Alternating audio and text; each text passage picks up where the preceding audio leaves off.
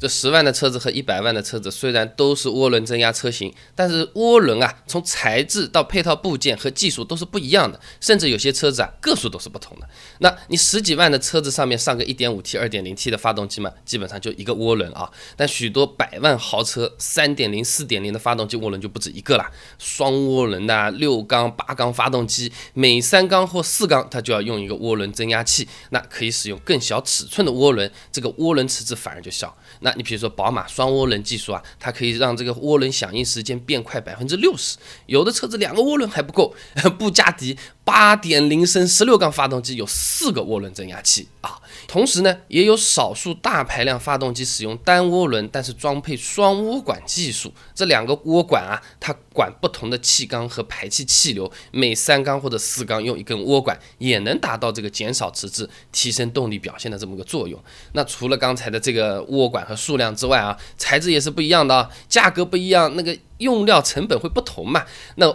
涡轮增压器外面那个壳，嗯，叫涡壳。打个比方啊，现在用的呢都是超耐热合金做出来的，但成分也不太一样啊。呃，这个是有记载的啊。涡轮增压器壳体用铸造合金及生产工艺现状这么一个资料里面啊，科学家通过实验来看了看啊，只有耐热不锈钢和高镍奥氏体球膜铸铁才能满足涡壳的苛刻性能要求啊。比较有名的汽车配件公司霍尼韦尔啊，算是世界上最大的几家涡轮增压器的制造商之一了啊。他说啊。这个铬和镍啊，是决定这两种材质性能的主合金化元素啊，可以根据成本来调整这两种元素的含量。哎，你比如说耐热不锈钢成本比较低啊，啊，那只含铬百分之二十三，镍百分之十九。成本比较高的呢，就含铬百分之二十七啊，这个镍百分之二十二。哎，这个怎么来讲呢？就是同样是这个大排面，有的那块大排大一点、厚一点，有的那块大排呢薄一点、小一点。哎，这个看看都是一碗大排面，叫叫都是一模一样的，吃起来营养不一样，这个肉的厚度、口感和量都完全不同。十万和一百万也就差在这儿啊。那么涡轮叶片里面转的那个叶片也是一样的，普通镍合金制的这个叶片呢，也能承受比较恶劣的工作环境啊。但是啊，用更高级材料制作的叶片啊，可以有效降低涡轮惯量。这个什么东西啊？就是它会变得更轻，更容易被推动。原来的这个叶片像电风扇一样，也许你要手拨一下它才会转。现在呢，呼吹口气，它这个叶片就转起来了。那是不是能量消耗就更小了？因为法拉利四八八 GTB 上面的 F 幺五四发动机，它用的那个涡轮叶片就是用更高级的低密度钛铝合金哎做出来的啊，它这个密度只有普通镍合金的一半左右。也就是说啊。一模一样的涡轮叶片啊，钛铝合金做出来的比镍合金轻了一半，那就更容易被这个气流推动，这个叶片转起来响应更快，性能更强大。那装配这个 F 幺五四发动机的四八八 GTB 啊，加速响应时间也就是零点八秒，也就是油门踩到底到发动机全力输出一秒不到，这个钱还是值啊。那么除了刚才说的涡轮本身这些东西，它配套部件也是不一样的。那涡轮增压由于把这个空气给压缩了嘛，那会使得这个发动机进气的温度很高，那温度上去动力会下来的啊。那具体原理比较复杂，其实我们就简单的理解，就天气热人难受，没有力气跑不动，道理差不多啊。那么就要给发动机配一个空调，哎，来给它降温。这个汽车里面叫做中冷器。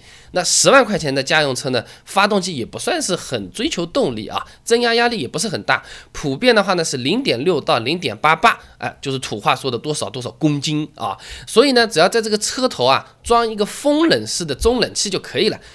哎，就是电风扇嘛，给你吹吹嘛就可以了嘛。啊，那但是百万豪车动力强，涡轮的这个压力也会更高啊。进气冷却靠一个电风扇吹吹啊，肯定是不行的了啊。就和我们电脑也是一样的，超频的这种电脑，你就这个风扇转转是要爆掉的，要用水冷，车子上也是要用的。宝马五四零 Li、七四零 Li 这种车子啊，就已经开始装配这种水冷的这种设计了啊，达到更好的冷却效果。冷却效果越好，你的动力效果也会越好啊。其他还有呢，就是什么涡轮的这排气旁通阀啊啊。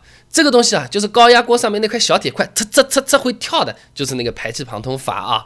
那你这个压力大的时候，它会顶起来，把多余的压力给释放掉，对不对？这个东西要是不灵嘛，涡轮炸掉了，对吧？和我们高压锅道理是一样的啊。那么一般的增压值比较小、动力比较弱的家用的呢，这个呲呲呲啊是内置式的，就是装在涡轮本体里面的，一体集成的，那比较便宜啊，就相当于我们电脑的集成显卡啊。但有些大马力的这种豪车，就是额外外面再装一个了啊。那允许那个涡轮有更大的这个压力，反应也是更灵敏，也更好用，上限值也更高啊。那么德国海拉公司啊，就是那个比较有名的做氙气灯，大家改氙气灯喜欢用的那个海拉公司啊，呃，前段时间还推出了电子排气旁通阀。这个旁通阀的开启啊、关闭啊是电子控制的，比传统的这种真空罐的那种更精准，响应速度也是更好。这些东西如何实现？钞票啊，这就是十万和一百万之间区别。讲了一大堆，其他是不是都一样？还有涡轮这个技术本身它就不一样。那现在这种百万豪车上开始用更高级的涡轮增压技术了。那奔驰、奥迪这种 S 啊、SQ7 啊这种推出的是电子涡轮啊，通过这个电动机给涡轮里面的这个转子加速，让这个涡轮在零点二到零点三秒左右啊，就能达到每分钟几万转的这种工作速度。这个响应速度快，效果也非常好。保时捷呢不一样，他说什么可变截面涡轮技术？简单的说啊，就是它的那个涡轮增压器啊，里面的涡轮叶片是可以活动的。工作的时候甚至还可以改变方向，哎，你就想象成这个呃飞机降落的时候这个翅膀哎会上下动的那种类型的。它通过这个精准的设计啊，又可以省油，动力又可以好，响应速度也可以快啊。简单的讲，十万块钱的涡轮和一百万的涡轮，不光是说因为成本限制用的材料不一样，而且它在研发上面所追求的角度也是不一样。嗯，大多数我们十万的车子省油好用，不需要动力太强，但是一百万的那个踩脚下去要猛，速度要快，它追求的方向不一样，研发经费、成本所花的时间，以及最后造成的那个成品也会完全的不同啊。那么现在市面上这个涡轮的车型车款已经是越来越多，非常多了，可以说啊。那么大家就会担心这涡轮增压我到底用不用得到？而我买个车子不是你们这种发烧有两三年换一辆，我要开个八年十年，就是家用。代步车的这涡轮增压车啊，经不经用的？它一个涡轮增压器到底可以用多少年啊？我收集了一些可靠的资料，把答案准备好了。关注微信公众号“备胎说车”，回复关键词“涡轮”，马上就可以看了。那我这个公众号呢，每天都会给你一段超过六十秒的汽车实用小干货，文字版、音频版、视频版都有，你可以挑自己喜欢的啊。一个涡轮增压器它寿命到底有多长啊？这涡轮增压器它如果做起保养来要比自然吸气的贵，我们都知道，那么贵多少呢？关注微信公众号“备胎说车”，回复关键词“涡轮”，马上看答案。备胎说车，等你来玩哦。